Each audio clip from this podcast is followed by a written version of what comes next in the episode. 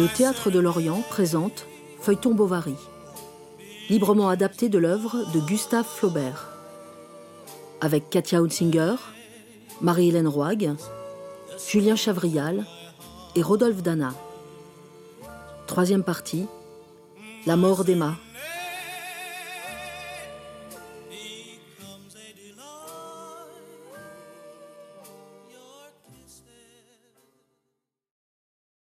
Elle arriva devant la boutique de Homais, le pharmacien.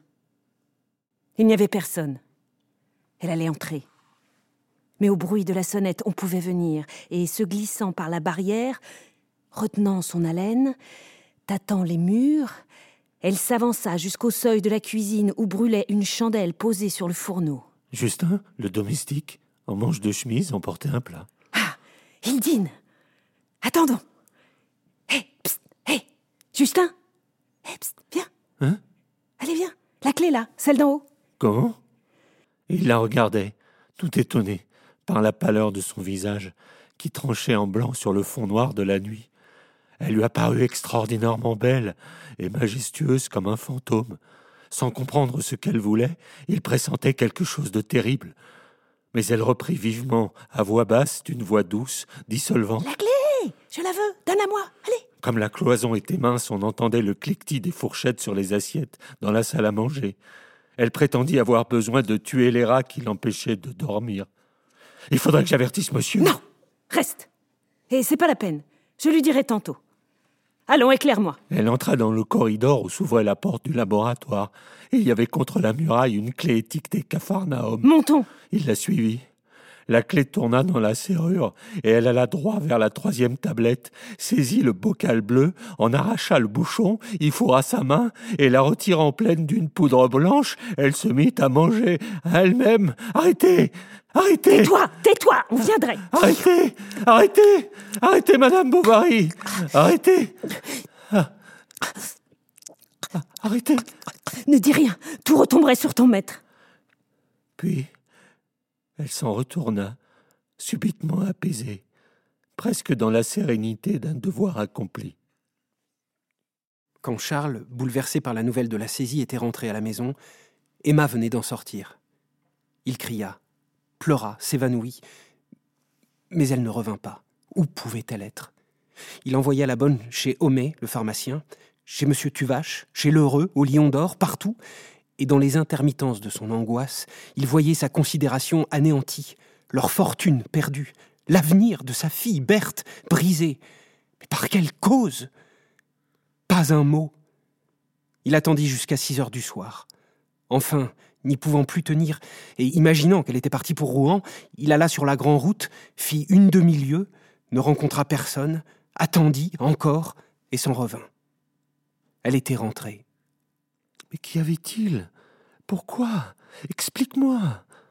Elle s'assit à son secrétaire et écrivit une lettre qu'elle cacheta lentement, ajoutant la date du jour et l'heure. Tu la liras demain. D'ici là, je t'en prie, ne m'adresse pas une seule question. Non, Hein? pas une. Mais Oh, laisse-moi. Elle se coucha, tout du long sur son lit. Une saveur âcre qu'elle sentait dans sa bouche la réveilla. Elle entrevit Charles et referma les yeux. Elle s'épiait curieusement pour discerner si elle ne souffrait pas. Mais non, rien encore. Elle entendait le battement de la pendule, le bruit du feu, et Charles, debout près de sa couche, qui respirait. Ah, c'est bien peu de choses, la mort. Je vais m'endormir et tout sera fini. Elle but une gorgée d'eau et se retourna vers la muraille. Cet affreux goût d'encre continuait. J'ai soif. Oh, j'ai bien soif. qu'as-tu donc? Ce n'est rien. Ouvre la fenêtre. J'étouffe. Elle fut prise d'une nausée si soudaine qu'elle eut à peine le temps de saisir son mouchoir sous l'oreiller. Enlève-le, jette-le. Elle se tenait immobile, de peur que la moindre émotion ne la fît vomir. Cependant, elle sentait un froid de glace qui lui montait des pieds jusqu'au cœur. Ah, ah, ah, voilà que ça commence. Que dis-tu? Elle roulait sa tête avec un geste doux plein d'angoisse, et tout en ouvrant continuellement les mâchoires, comme si elle eût porté sur sa langue quelque chose de très lourd. À huit heures, les vomissements reparurent. Charles observa qu'il y avait au fond de la cuvette une sorte de gravier blanc attaché aux parois de la porcelaine. C'est extraordinaire, c'est singulier. Non, tu te trompes. Alors, délicatement et presque en la caressant, il lui passa la main sur l'estomac. Elle jeta un cri aigu.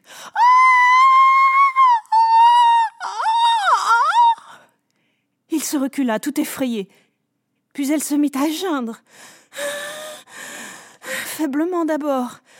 Un grand frisson lui secoua les épaules, et elle devint plus pâle que le drap où s'enfonçaient ses doigts crispés. Son pouls inégal était presque insensible maintenant. Des gouttes suintaient sur sa figure bleuâtre qui semblait comme figée dans l'exhalaison d'une vapeur métallique.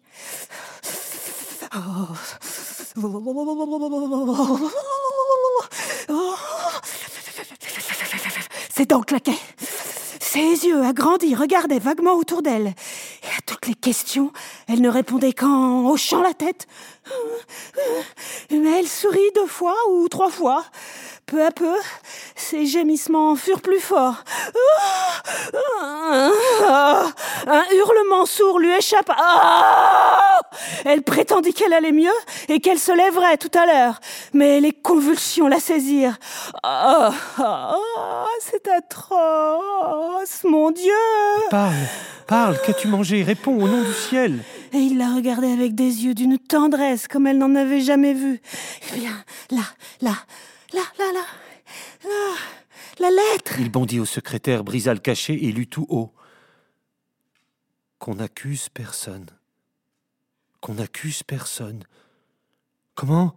Au secours À moi Et il ne pouvait que répéter ce mot. Empoisonné Empoisonné la bonne courut chez Homais, le pharmacien qui le hurla sur la place. Empoisonné Empoisonné Madame Lefrançois l'entendit au lion d'or. Empoisonné Empoisonné Et quelques-uns se levèrent pour l'apprendre à leurs voisins. Empoisonné Empoisonné Et toute la nuit le village fut en éveil. Éperdu, Balbutiant près de tomber, Charles tournait dans la chambre. Il se heurtait aux meubles, s'arrachait les cheveux. Jamais le pharmacien n'avait cru qu'il pût y avoir de si épouvantables spectacles. Homais revint chez lui pour écrire au docteur Canivet et au docteur Larivière. Il perdait la tête, fit plus de quinze brouillons. Hippolyte partit à Neuchâtel et Justin talonna si fort le cheval de Bovary qu'il le laissa dans la côte du bois Guillaume, fourbu et aux trois quarts crevé. Charles voulut feuilleter son dictionnaire de médecine, il n'y voyait pas, les lignes dansaient. Du calme. Il s'agit seulement d'administrer quelques puissants antidotes. Quel est le poison? C'est de l'arsenic. Eh bien, il faudrait en faire une l'analyse. Car il savait qu'il faut, dans tous les empoisonnements, faire une analyse.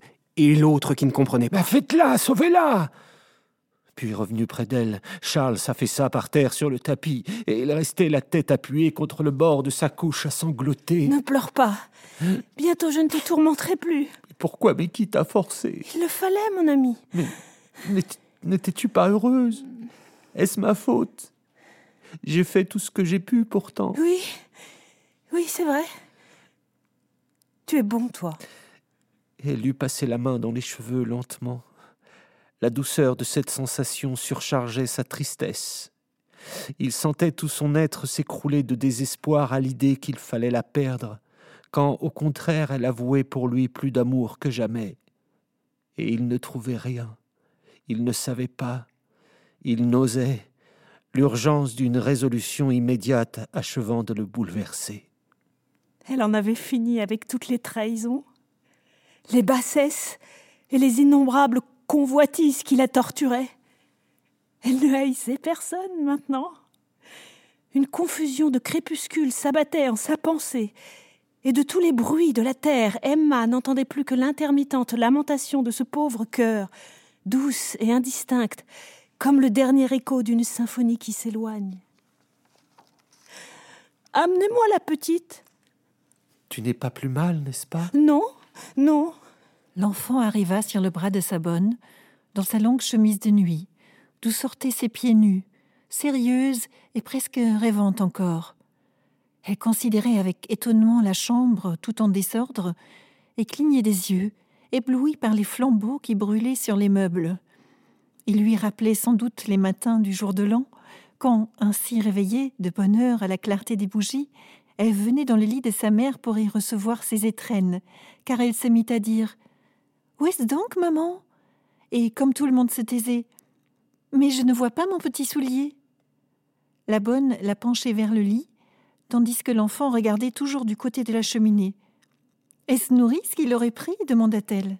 Et à ce nom, qui la reportait dans le souvenir de ses adultères et de ses calamités, Madame Bovary détourna sa tête comme au dégoût d'un autre poison plus fort qui lui remontait à la bouche. Berthe, cependant, restait posée sur le lit. Oh Comme tu as de grands yeux, maman Comme tu es pâle euh, Comme tu sues Sa mère la regardait. J'ai peur, dit la petite en se reculant. Emma prit sa main pour la baiser, mais elle se débattait. Assez, qu'on l'emmène. Les symptômes s'arrêtèrent un moment. Emma paraissait moins agitée, et à chaque parole insignifiante, à chaque souffle de sa poitrine, un peu plus calme, Charles reprenait espoir. Enfin, lorsque le docteur Canivet entra, il se jeta dans ses bras en pleurant. Ah, c'est vous Merci. Vous êtes bon. Mais tout va mieux, tenez, regardez là. Le confrère ne fut nullement de cette opinion, et n'y allant pas, comme il le disait lui-même, par quatre chemins, il prescrivit de l'émétique afin de dégager complètement l'estomac. Elle ne tarda pas à vomir du sang. Ses lèvres se serrèrent davantage.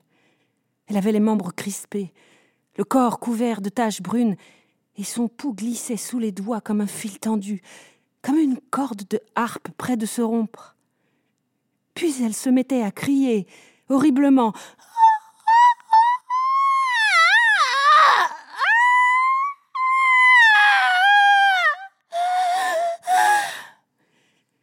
Maudissait le poison, l'invectivait, le suppliait de se hâter et repoussait de ses bras raidis tout ce que Charles, plus agonissant qu'elle, s'efforçait de lui faire boire. Il était debout, son mouchoir sur les lèvres, râlant, pleurant et suffoqué par des sanglots qui le secouaient jusqu'au talon.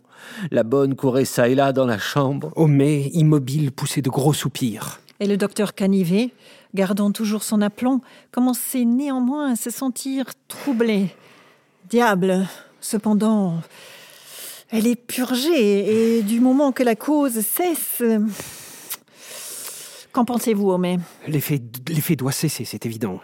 Sauvez-la C'est, c'est peut-être un, un paroxysme salutaire. Canivet allait administrer de la thériaque. Lorsqu'on entendit le claquement d'un fouet, toutes les vitres frémirent et une berline de poste qu'enlevait à plein poitrail trois chevaux crottés jusqu'aux oreilles débusqua d'un bond au coin des halles. C'était le docteur Larivière. L'apparition d'un dieu n'eût pas causé plus d'émoi. Bovary levait les mains, Canivet s'arrêta court, et Homais retira son bonnet grec bien avant que le docteur Larivière fût entré. Larivière appartenait à cette génération maintenant disparue de praticiens philosophes qui, chérissant leur art d'un amour fanatique, l'exerçaient avec exaltation et sagacité. Tout tremblait dans son hôpital quand il se mettait en colère, et ses élèves le vénéraient si bien qu'il s'efforçait, à peine établi, de l'imiter le plus possible, de sorte que l'on retrouvait sur eux, par les villes d'alentour, sa longue douillette de mérinos et son large habit noir, dont les parements déboutonnés couvraient un peu ses mains charnues de fort belles mains, et qui n'avait jamais de gants, comme pour être plus prompte à plonger dans les misères. Docteur Larivière. Euh, dédaigneux des titres et des académies, hospitalier, libéral, paternel avec les pauvres et pratiquant la vertu sans y croire, il eût presque passé pour un saint si la finesse de son esprit ne l'eût fait craindre comme un démon.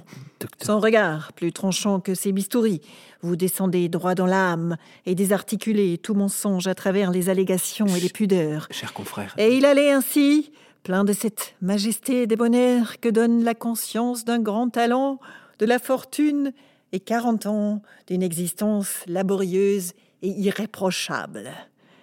Il fronça les sourcils dès la porte, en apercevant la face cadavéreuse d'Emma, étendue sur le dos, la bouche ouverte.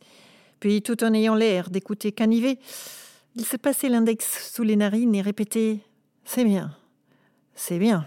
Mais il fit un geste lent des épaules. Bovary l'observa. Ils se regardèrent.